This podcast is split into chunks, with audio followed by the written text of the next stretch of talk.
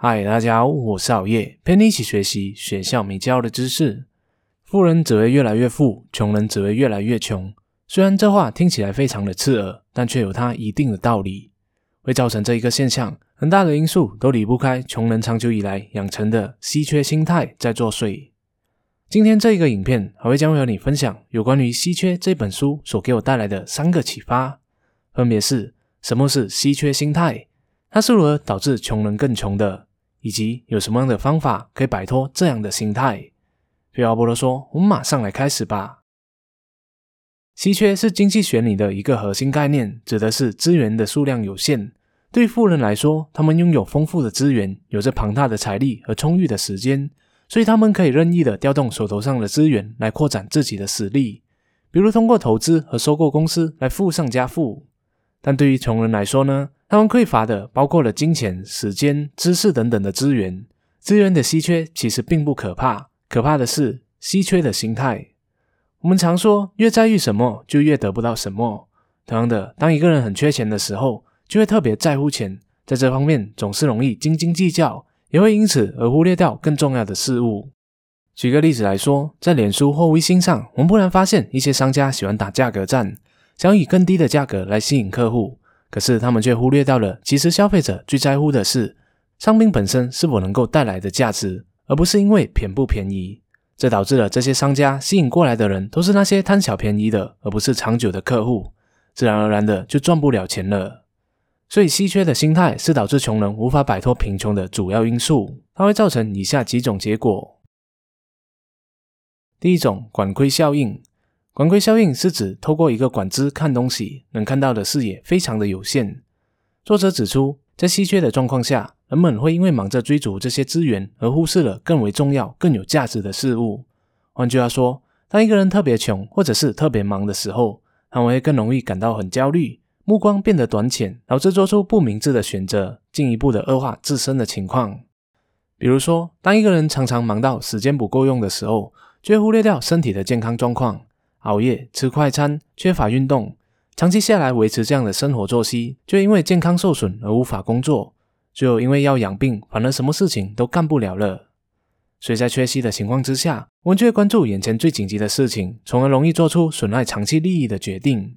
这就是为什么穷人宁愿去借高利贷，也不愿意戒掉抽烟，然后把买香烟的钱省下来，拿去发展自己的事业或是还债，因为选择抽烟就是一个眼前的利益。他已经丧失了抵抗眼前利益的能力了。同时，稀缺性还会导致人们的带宽不足。从心理学的角度来看，带宽就是一个人的心智容量，包括了认知能力、决策能力、执行能力以及抵抗诱惑的能力。你可以把带宽能力想象成一个手机的 RAM 记忆体一样。当 RAM 不足的时候，手机运作就会变得非常的缓慢，出现闪退或是宕机的问题。同样的，穷人长期会面临各种各样的财务压力，比如担心下个月的生活费够不够用，信用卡债已经逾期了一个礼拜，超市明天有大减价，要赶紧去囤货等等。这些压力所带来的焦虑感，无时无刻的都在干扰着他们，造成无法专心眼前的工作。当然了，他们也没有精力去规划自己的未来，投资、学习和运动什么的都不会得到重视。另外，时间不够用的朋友。则会因为手头上的工作太多而感到很压力、很无助，进而导致工作效率和表现大受影响。所以，稀缺的心态会造成带宽不足，让我们在心理上过度负荷，而无法专心的把一件事情给做好。那我们要如何摆脱稀缺的心态呢？这里好业给大家提供四种方法。第一，刻意休息。前一阵子我就有收到了一个粉丝留言说，他觉得很难不熬夜。因为有工作就不得不熬夜了，我便告诉他：“你一定要学会刻意休息，不然压力会让你更容易的陷入稀缺的心态，让自己变得更傻，越来越无法抵抗短期的利益。不信你问问身边有熬夜的朋友，他们是不是都有对短视频上瘾、爱吃垃圾食物、爱乱花钱，又或者是抽烟等自我放纵的习惯？因为熬夜压力让你憋得太久，所以一看到短期的甜头，马上就会想要扑过去得到它，满足一时的快感。”而且它还会让你更容易受骗，因为你只看到眼前的利益，而不会去思考更多背后事情的结果是什么。因此，当你觉得工作繁重、倍感压力、经常要加班熬夜的时候，更要刻意给自己安排时间休息和空出时间去做一些喜欢的兴趣。我知道你可能会想，都说了没有时间了，你还有空出时间来休息，那工作要怎么完成啊？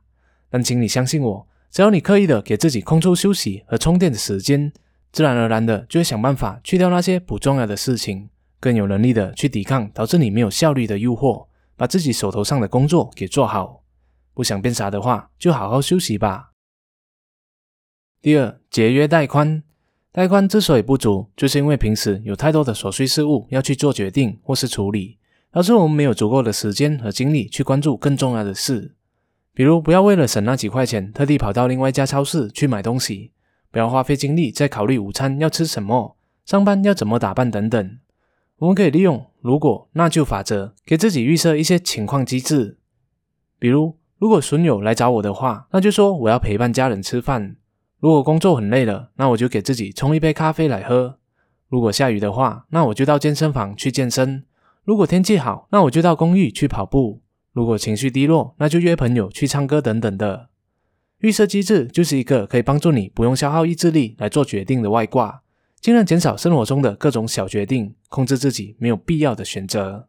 总之，减少对琐碎事的纠结，以及避免同时处理很多的事情。就能够有效的节约我们的带宽，来完成更重要的事。第三，支付自己。比起过多的消费在娱乐上，像是订阅 Netflix、购买 PS5、购买新手机等等，我们更应该专注在增值自己的知识和财富，同时增强自己的抗风险能力。把一部分的钱用在买书、上课、学习投资理财上，这些都可以帮助我们提升自己的思维、开阔视野，还有确保我们的财富能够持续的增长。而投资增长财富是我们应该趁早掌握的技能。越早开始投资，你就越早懂得积累财富。雪球效应发生的越早，我们就越快提早退休或是减少工作量。这样同样会给我们腾出更多的带宽空间，避免稀缺心态的发生。在这边，大家也可以参考好业频道上有关于投资理财的干货教学影片，比如五个步骤从投资新手迈向投资高手，五十美金购买谷歌的股票。以及三个步骤轻松增长财富等等的教学影片来学习哦。先支付自己，学习并学会增长财富，才能够减少稀缺对我们造成的影响。第四，规划未来。稀缺的心态会导致我们只专注在眼前的事情，所以我们要学会设立目标，可以是一年后要存下多少的钱，看完几本书，又或者是跑几公里的步。然后再搭建一系列的行动计划，让自己不会迷失，被眼前的短期利益或是甜头给诱惑，陷入稀缺的心态之中。有关于如何制定有效的行动计划，大家也可以观看好为之前的动画影片，讲制定行动计划八个让你达成目标的关键。相信这个影片可以帮助你更有效的达成目标。好了，今天有关于稀缺让人变穷的分享就讲到这里了。我们来回顾一下。首先，会导致贫富差距的关键因素就在于穷人们的稀缺心态，它会让人们的目光变得狭义，做出透支未来的错误判断，并且还会忽视掉那些对于长期有益的事情。而想要摆脱稀缺心态的话，我们就要一刻意休息，为自己繁重的工作刻意安排休息的时段，避免自己越累越傻；二节约带宽，不要为了小事纠结，利用如果那就法则。帮助自己保持能量带宽。三、支付自己，挪用一部分的钱来买书、买保险、投资等等，来保障财富和提升自己，腾出更多的心理带宽。第四，规划未来，设立目标并搭配有效的行动计划来加以达成。